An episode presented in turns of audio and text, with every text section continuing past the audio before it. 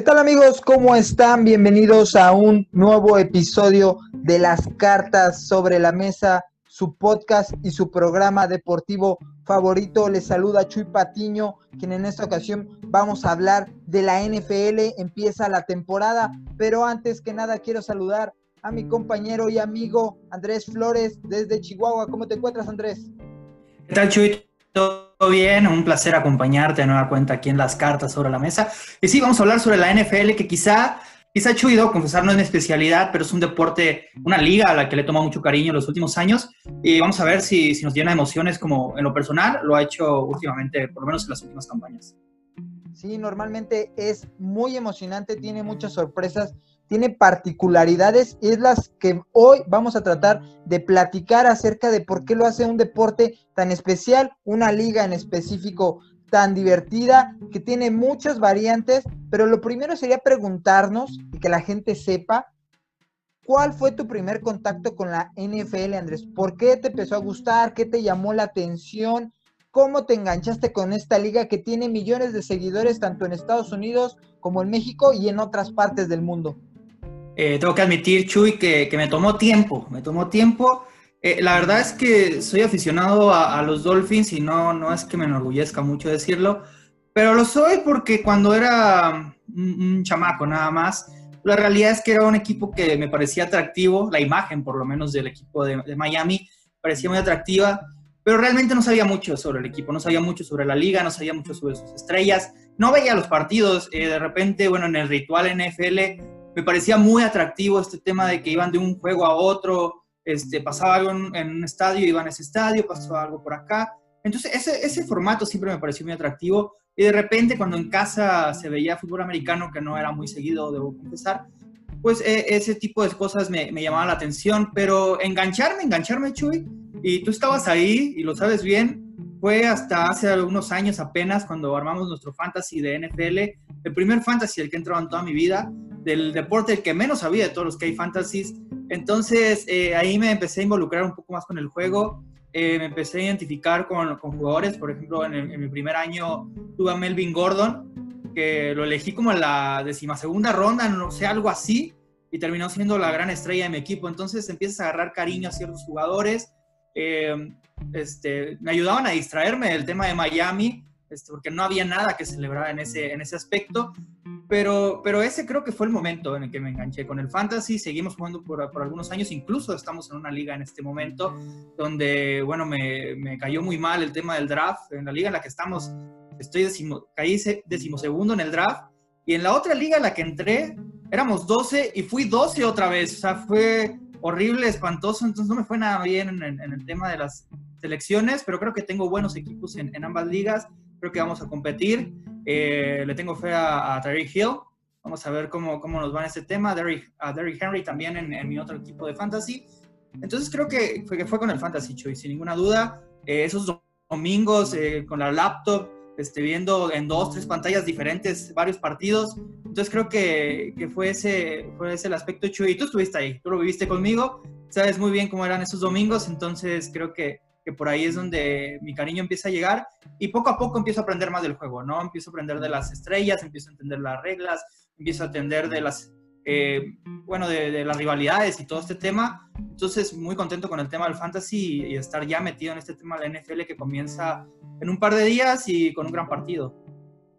Sí, ya empieza la temporada para muchas personas que a algunos les puede molestar. Es como un año nuevo, es donde realmente empieza el año con el pasar de, esta charla también vamos a ir revelando ese lado oscuro que tienes tú en el fantasy. Hay que aceptarlo, Andrés. Vamos a platicarlo, lo vamos a, exhibir de alguna manera. Pero como bien mencionas, creo que este es un deporte donde hay que ser, eh, o no hay que ser, pero tiene mucha especialización y requiere que algo nos vaya llevando de la mano para que nos vayamos enganchando. En mi caso eh, particular, Recuerdo que mi mamá le gustaba mucho la NFL, ella vivió la época de los 80 viendo a Joe Montana, a Dan Marino, a Dan Fouch de los Chargers, estos grandes mariscales de esa época que marcaron a toda una generación. Ella le gustó cuando yo fui pequeño y empecé a ver los partidos en la tele, pues ella eh, era la que me iba explicando las reglas, ya que es bastante complejo el deporte, hay que reconocerlo. Para hacerte especialista todavía es mucho más difícil aprenderte por la gran cantidad de jugadores, la estrategia, las diferentes facetas que tiene el juego, tanto ofensiva, defensiva, equipos especiales. Yo creo que eso es lo que a muchas personas no los termina por enganchar. En este caso es eh, lo, que yo te quisiera preguntar. ¿qué, ¿Cuáles son las barreras que tú ves para que la gente no le guste la NFL? Eh, creo que tiene mucho que ver con las reglas. Creo que eso fue lo que más me costó a mí. De repente el por qué salía el pañuelo, este, qué está pasando, por qué están revisando esa jugada, qué ocurrió, yo vi todo normal. Y de repente toma tiempo entender todas esas situaciones. También creo que a veces se vuelve un poco lento. ¿no? Porque hay muchos tiempo, mucho tiempo muerto en los partidos de la NFL, hay muchos segundos que no se utilizan. Eh, y es, por ejemplo, en la NBA, ah, el tiempo muerto en realidad no avanza el reloj. Y en la NFL sí sigue avanzando el reloj a pesar de que no esté pasando nada, o aparentemente no esté pasando nada sobre el terreno de juego. Entonces creo que para mí esos fueron dos aspectos eh, que, y bueno, también el tema de los esquemas, eh, tanto ofensivos como defensivos, que de repente toma tiempo entender. Incluso ahora mismo eh, entiendo las ideas, pero a veces no entiendo los conceptos, ¿no? Cierta palabra significa tal cosa. Eh, entonces, entiendo ciertas cosas, pero todavía me cuesta y creo que esa es la parte que, a mí me ha dificultado más, Chuy, y que a lo mejor a otras personas se le ha complicado. por ejemplo, el tema de los jugadores no fue tan difícil para mí porque siendo alguien que le gusta tanto la NBA y le gusta tanto la MLB, pues me acostumbré rápidamente viendo estos estos deportes a aprenderme los nombres de las estrellas e incluso de los que no son estrellas. Entonces en la NFL como que ya tenía ese proceso un poco más avanzado y no me fue tan difícil, aunque claro que, que no me sé la, el 100% de los planteles de la NFL, me faltan jugadores defensivos probablemente, jugadores de la línea ofensiva. Es más fácil aprenderte los nombres de los receptores, de los, de los corredores, de los corebacks, pero también me sé algunos nombres defensivos y también me sé algunos nombres de, líneas ofensivas. Entonces creo que también en ese aspecto, aunque no ha sido tan difícil, todavía tengo que seguir aprendiendo.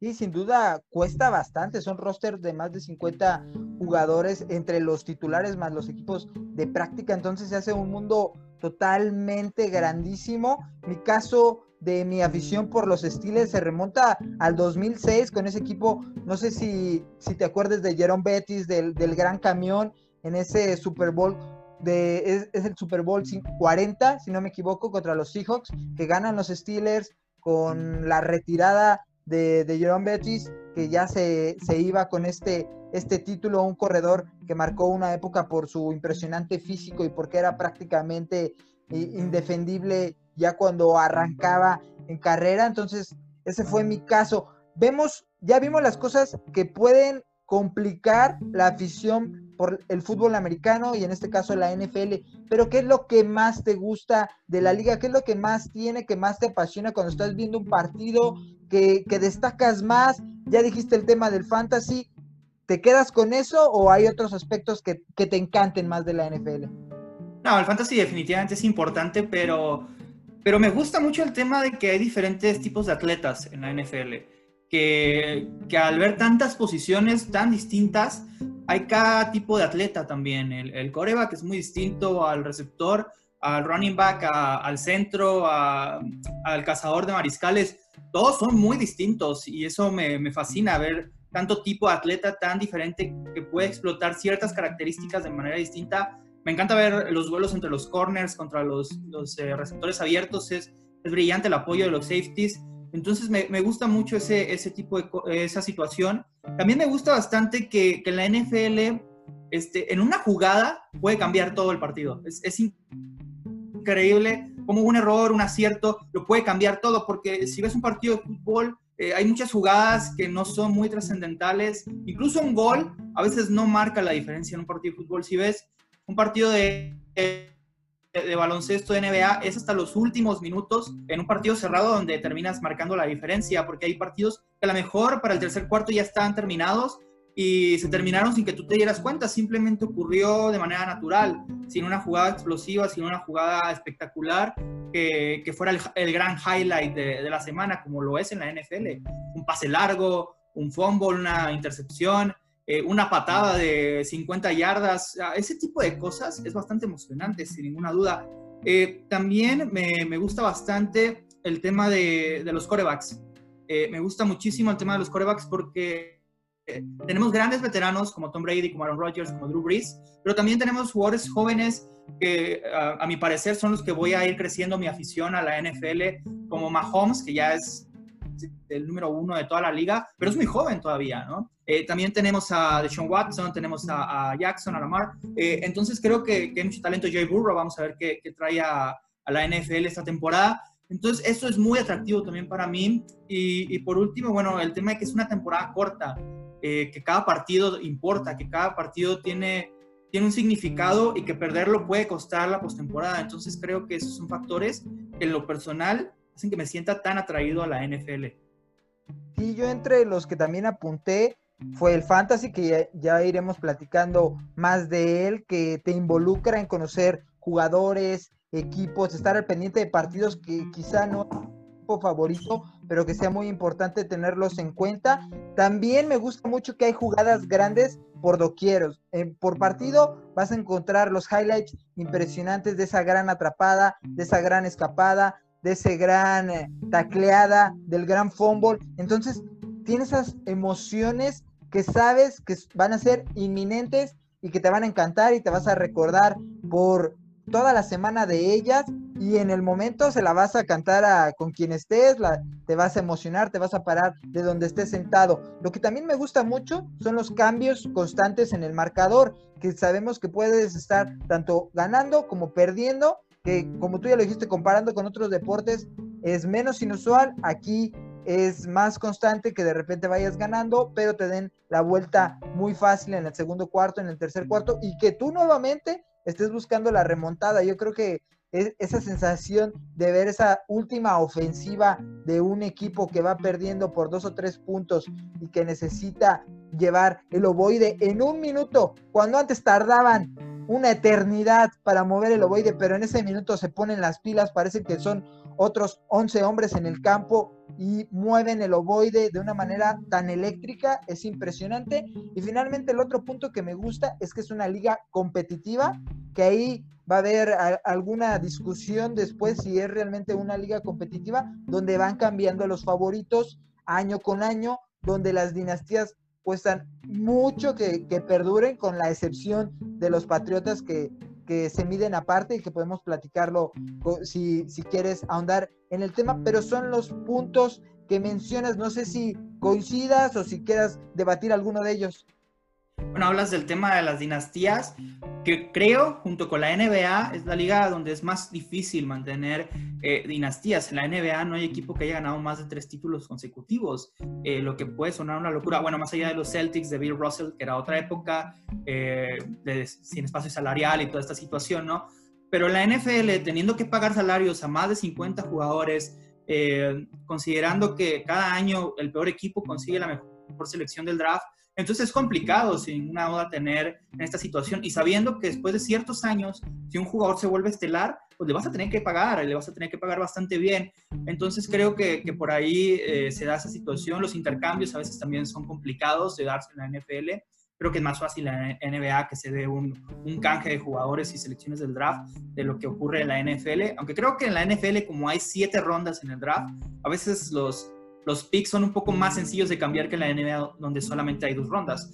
Eh, entonces creo que, que, por ese lado estoy, estoy de acuerdo contigo también en que es muy competitiva esta liga. Siempre hay uno, dos, tres equipos que no, sabes, desde que va a empezar la temporada, que no van a dar el ancho, pero sí, por este tema del draft, eh, tranquilos, vamos a calmarnos todos, pero por este tema del draft, también es cierto que si fuiste el peor equipo y tienes un par de buenas selecciones en el draft, pues, y una buena firma en la agencia libre, puedes darle la vuelta para la siguiente temporada. Si haces bien las cosas con tu gerente general, entonces eh, eso es importante también, que todos tienen la oportunidad, seas de mercado grande o seas de, mercado pequeño, donde creo que la NBA, el mercado grande sí marca más diferencia de lo que lo hace en la NFL. Entonces eso, eso también es, es atractivo porque lo hace similar y diferente al mismo tiempo a otra liga a, a la que le tengo mucho cariño. Y aquí cuesta ver a un gran jugador rehusándose a ir a esos mercados pequeños, como lo comentaste, en comparación de otras ligas. El único caso que recuerdo creo que fue el de Lai Manning, que quiso ir eh, a, los, a Nueva York, a los gigantes, y rechazó ir a su primer equipo que lo seleccionó. Pero vámonos a la siguiente interrogante que quiero poner sobre la mesa. ¿Qué esperas de esta temporada 2020?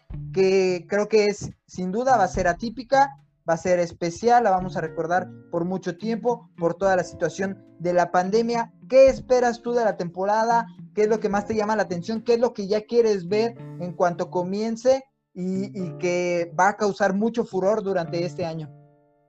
Bueno, eh, lo que pasa en la cancha es muy importante, Chuy, pero lo que pasa en mi fantasy, Chuy, eso es lo que realmente importa aquí.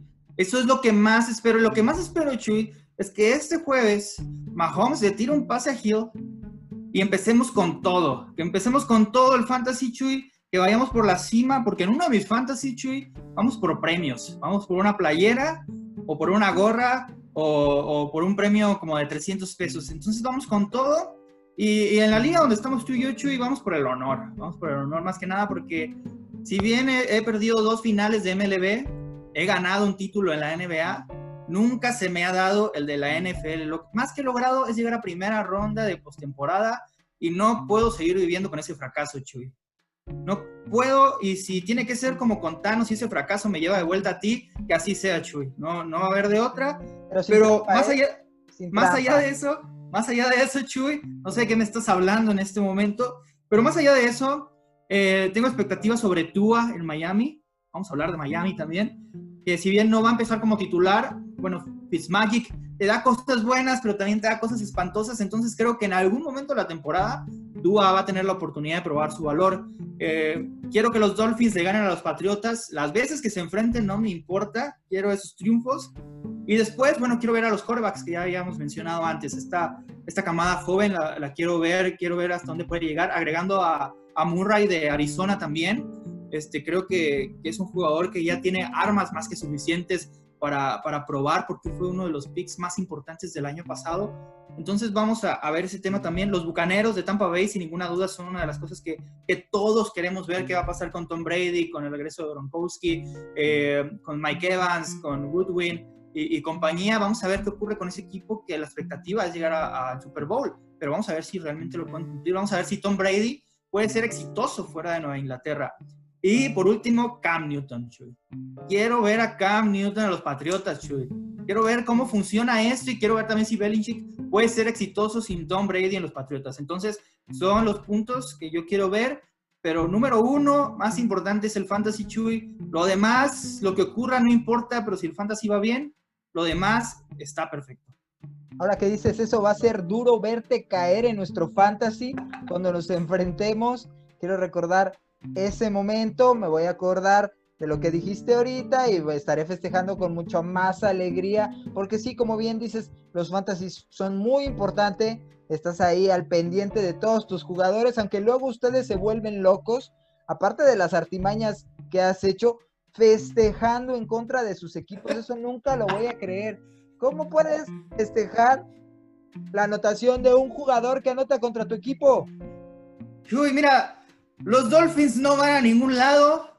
Si me puede dar una alegría permitiendo que uno de mis jugadores tenga puntos en el fantasy, con eso me basta. Con eso me basta. Es todo lo que necesito que me den en la temporada. Si no me van a dar triunfos, si de repente empiezan a probar que pueden ser ganadores, entonces olvidemos el fantasy. Olvidémoslo porque desde Dan Marino no estamos aquí. Entonces vamos por las victorias con los Dolphins. Pero mientras yo no vea eso, Chuy, no me importan los Dolphins.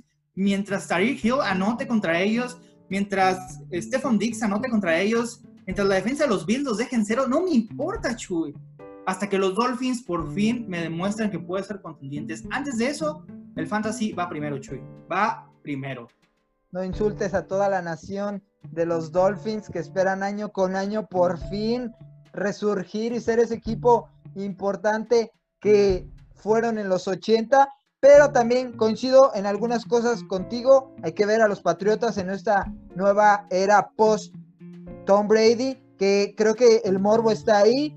Muchos, pero muchos van a estar esperando por fin la caída después de casi 20 años de estar dominando una liga. Cuando se dice que la NFL es complicadísimo una dinastía, pues ya lo demostraron en Nueva Inglaterra que sí se puede y creo que la, ahora sí todos coincidimos que la naturaleza es que ya se caigan, pero hay que esperarlo. Está Cam Newton, no lo veo adaptándose al sistema, pero puede funcionar. También lo de Tom Brady y los Buccaneers, yo creo que nunca, nunca esperábamos decir que teníamos ganas de ver varios partidos de Tampa Bay en una temporada y ahora con este arsenal que tiene al alcance el seis veces ganador de anillos de, de Super Bowl, pues creo que es indudable para todos que lo vamos a ver, vamos a estar al pendiente de sus partidos, también con el regreso de Gronkowski después de un retiro y ver qué pasa con él.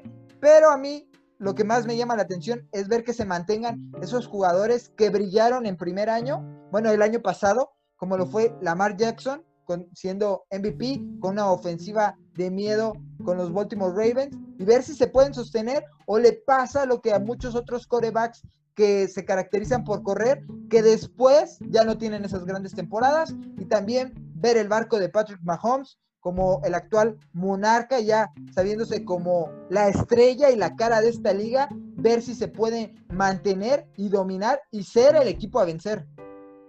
Sí, sin ninguna duda, Chuy, son, son temas muy interesantes, especialmente el de Mahomes, porque no es lo mismo ser el aspirante ya era el mejor de la liga, eh, era así, pero no tenía el título para, para decirlo. Eh, pero es muy distinto ser el aspirante a ser el tipo que tiene que defender el trono. Entonces, y más cuando hay tanto talento en el resto de la liga en su posición y equipos que se han preparado para competir por la oportunidad de llegar al Super Bowl. Eh, también Dak Prescott me parece un tema muy interesante después de, de, la batalla contractual que, que tuvo con, con Dallas. Entonces creo que va a ser muy, muy interesante lo que pase en el equipo de los Cowboys con una ofensiva muy profunda, tiene muchas opciones, muchas armas, eh, empezando con Zeke Elliott, eh, siguiendo con, con Gallup, con Cooper, eh, con CD Lamb. Entonces creo que, tiene muchas piezas el equipo de los Cabos. Vamos a ver cómo le va, porque es un equipo muy popular, sin ninguna duda. Entonces este, siempre es importante que le vaya bien a, este equipo, a este tipo de conjuntos. Bueno, incluso si no le va bien, la verdad es que la gente se va a burlar y lo va a seguir disfrutando de todos modos. Entonces los Cowboys van a estar ahí arriba siempre, siempre van a estar en, la, el tema de conversación. Pero me gustaría que les fuera bien eh, por el tema Prescott, que pruebe que merece ese contrato porque creo que todavía no ha terminado de comprobar que merece ese contrato, especialmente por el tema de la postemporada. Pero, pero espero que este año sí pueda probarlo, que le paguen como se merece, o si no, que acepte un contrato más acorde a, a lo que realmente ha entregado y no tanto lo que quizá podría llegar a entregar. Sí, sin duda también van a estar ahí los reflectores sobre los vaqueros con el cambio de head coach. Entonces tienen un gran arsenal ofensivo y hay que verlo sobre la cancha con Dad Prescott por fin eh, desquitando lo que quería cobrar y, verlo va a ser muy interesante. También eh, eh, el caso de, esta temporada que no va a tener aficionados en la mayoría de los estadios va a ser bastante raro. Un nuevo equipo se integra a la postemporada, ya no van a clasificar seis por conferencia, sino lo van a hacer siete. ¿Crees que la temporada sea un éxito ¿O crees que va a tener muchas dudas, va a ser atípica, va a ser irregular, va a tener problemas? No nos va a convencer, pero se va a terminar llevándose a cabo como lo que está pasando en grandes ligas y ahí va a estar el asterisco. Mira, hablamos, hablamos sobre esto hace unas semanas, Chuy, y, yo te mencionaba que estaba muy preocupado por el tema de la NFL, pero hasta el momento, después de que cancelan la, la pretemporada, a partir de ese momento no han tenido ningún problema, han estado bastante bien, han estado bastante sólidos. Creo que si meten gente a los estadios, es ahí donde puede empezar a generarse el caos, un caos completamente innecesario que no tienen razón de provocar, pero vamos a ver si lo hacen finalmente y si termina este, convirtiéndose en una consecuencia negativa para la propia NFL.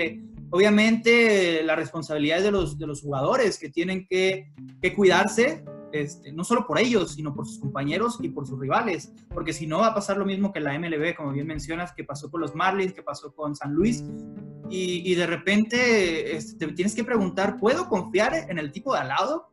Si realmente él se va a cuidar y, no va a provocar que nos infectemos todos eh, en la semana 4, 5, 6 y la NFL se meta en un problema, este, entonces creo que esas son las grandes dudas, pero hasta el momento se ve bastante bien el tema de la NFL Vamos a ver ya al momento de, jugarse si terminan convirtiéndose en la MLB, que de cierta manera han salido avantes, no diría que a la perfección, pero por lo menos con lo suficiente, o si terminan siendo la NBA que lo ha hecho todo perfecto en el tema del coronavirus. Es difícil pedirle a jugadores de la NFL esa responsabilidad social que mencionas cuando tienen otros casos a veces de violencia que rebasan los códigos de conducta mínimos que debería tener cualquier deportista. Pero bueno, Andrés, se nos está acabando el tiempo aquí en las cartas sobre la mesa. ¿Algún último comentario antes de que empiece esta temporada 2020 de la NFL? Eh, Chuy, estoy con Murray, estoy con Hill, estoy con Dix, estoy con Henry, estoy con Connor. Vamos con todo por el fantasy y bueno, lo que nos den los Dolphins, excelente. Y pues a ver si tus Steelers pueden dar algo de qué hablar esta temporada también. Sí, viene la temporada del retiro para Big Ben. Va, vas a ver ahí un Last Dance increíble. dando todo en este, en este adiós, en este último año que yo le veo estando con capacidades físicas necesarias para competir en la NFL, pero también en el fantasy vas a ver que te voy a demostrar con equipo que salió desde el lugar 15 de 16, Andrés, vas a ver la construcción de un equipazo y durante la gerencia de estas semanas vas a ver ahí que voy a encontrar tesoros entre, eh, entre lodo. Chuy, tienes puros muertazos, Chuy, no sé qué, ¿por qué le mientes a la gente que nos escucha? ¿Por qué? ¿Por qué tienes que mentirles? ¿Por qué les vas a decir en la semana 8? ¿Cómo les vas a explicar tu fracaso en la semana 8, Chuy? No, mi Eckler y mi Aaron Jones van a mantener mi ¿Quiénes son esos, Chuy? ¿Quiénes son esos? Corredores, es un equipo de corredores importante que luego les vamos a explicar a la gente cómo también podríamos armar un programa para el fantasy y decir lo, lo valioso que es tener dos buenos corredores en tus primeras rondas. Muy bien, Chuy, me parece una buena idea en realidad este, pueden aprender ellos y también podemos aprender nosotros, porque de repente hacemos cada locura, este, pero, pero sí, me parece una fantástica idea y, y más porque podemos seguir hablando de la NFL. Sí, nos podríamos pasar horas y horas platicando de la NFL, pero por ahora el tiempo se ha acabado en las cartas sobre la mesa. Andrés, antes de despedirnos, danos tus redes sociales. Sí, me pueden seguir tanto en Instagram, donde todavía no pongo foto, Chuy, pero lo vamos a poner pronto, muy pronto lo vamos a poner. Eh, solo he hecho un Instagram Live, es todo lo que he hecho. Este, creé el Instagram nada más para hacer el Instagram Live. Este, pero me pueden seguir como señor Flores17 y con el mismo nombre me pueden seguir en Twitter, donde estoy un poco más activo con NBA, MLB, NFL. Este, entonces eh, me pueden seguir ahí. Sí, también para toda la gente de Santos Laguna puede seguirte y revisar todo lo que hablas de su equipo. Eh, no nos está yendo muy bien, Chuy, no nos está yendo muy bien, pero pero cuando ganemos un par de partidos más, este, empiezo a tuitear sobre Santos. Bueno, en mi caso me pueden encontrar en arroba 7chuy en Twitter para mandarme cualquier comentario. Ahí también escribimos de NBA, de fútbol, de NFL, de grandes ligas, de tenis, de todo. Pero bueno, amigos de las cartas sobre la mesa, esto ha sido todo por hoy. Algún comentario nos lo mandan, nos, nos lo escriben a través de la cuenta de Un Dude Más y lo platicamos en el siguiente programa. Pero nos vamos y hasta la próxima.